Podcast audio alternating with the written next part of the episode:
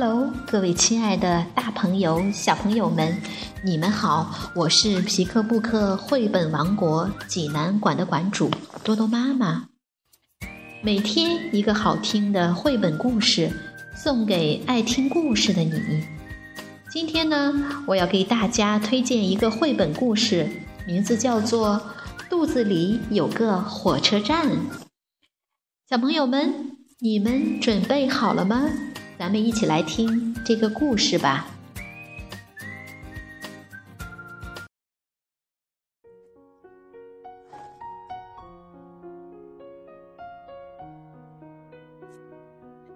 肚子里有个火车站，德国鲁斯曼安娜著会，德国舒尔兹史蒂芬会，张震译。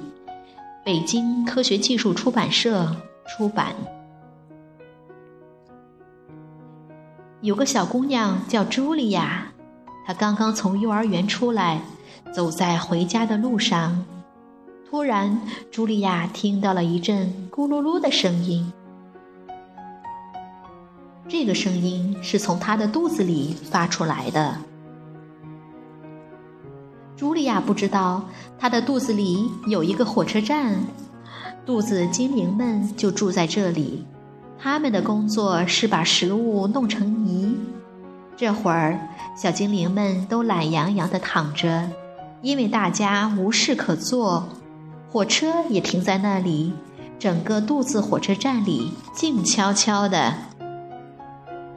突然，那奇怪的声音又响了起来。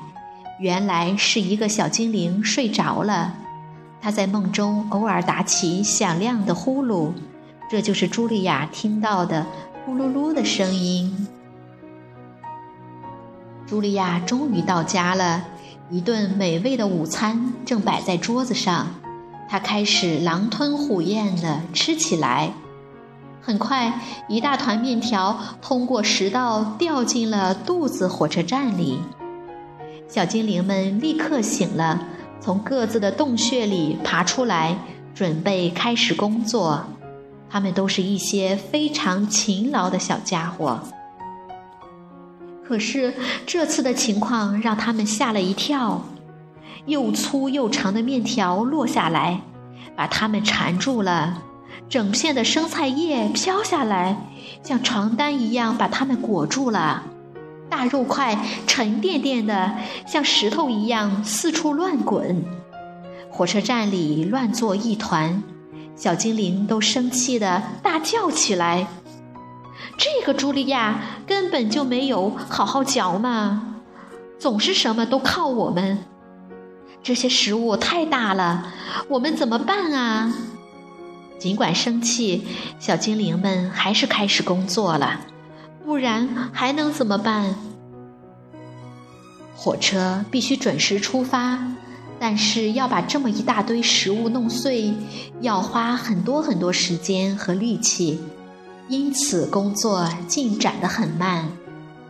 食物越来越多，堆得像小山一样高。这时出事了。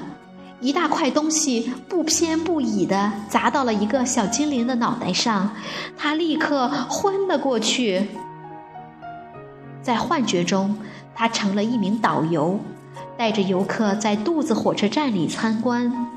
小精灵告诉游客们，如果所有食物都被嚼得很碎，那落下的就会是小段面条、小片菜叶、小块苹果和小肉丁。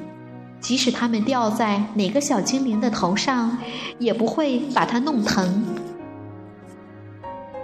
我们会很快的把食物装进火车车厢，还会在里面加入很多液体。这些液体对消化非常重要。最后，我们会把食物和液体搅在一起，让它们变成泥。这个过程对我们来说特别有趣。一切都准备好，火车就可以出发了。小精灵司机会跳到火车头上，激动地等着门卫打开火大门。这扇大门是通往小肠的入口。小肠是一条很长、很窄，而且非常昏暗的隧道，里面的弯道还特别多。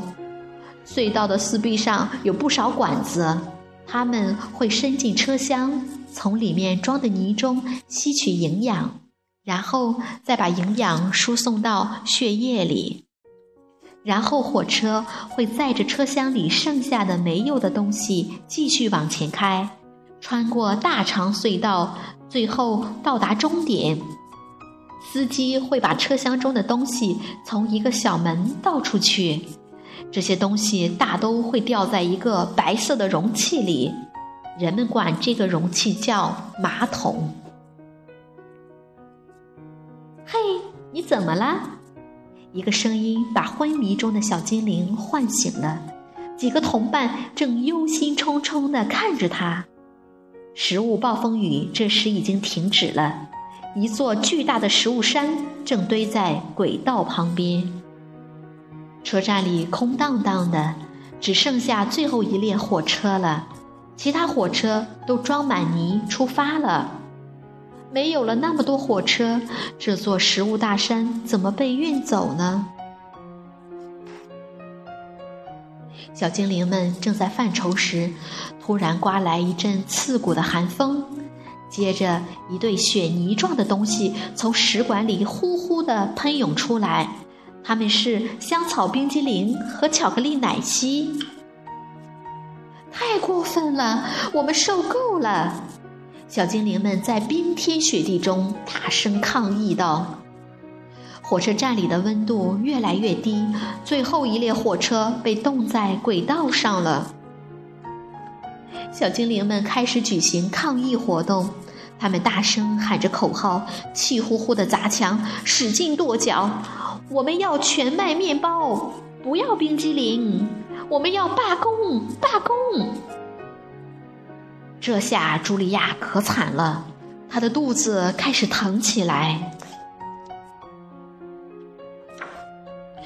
茱莉亚生病了，因为她吃的太多太快了。终于在小精灵们快被冻僵的时候，冰雪开始融化了。一阵温暖的雨从天而降，原来茱莉亚正躺在床上喝热水，她的肚子上还放了一个热水袋。过了很长时间，一列列火车才返回了肚子火车站。此时，它们已经被卸空了。小精灵们把剩下的食物装进车厢，大山慢慢消失了。小精灵们现在又可以休息、玩耍和美美的睡觉了。茱莉亚感觉好多了，她的肚子不疼了，高兴地翻了许多跟头。肚子火车站里的小精灵们觉得好像坐上了过山车，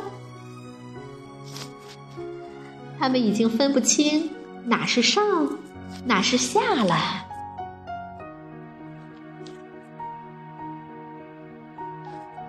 小朋友们，这个故事好听吗？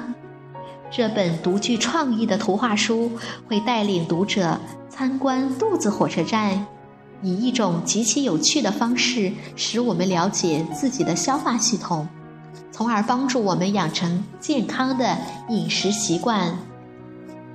如果你想看这个故事的图画书版，欢迎到皮克布克绘本王国济南馆来借阅。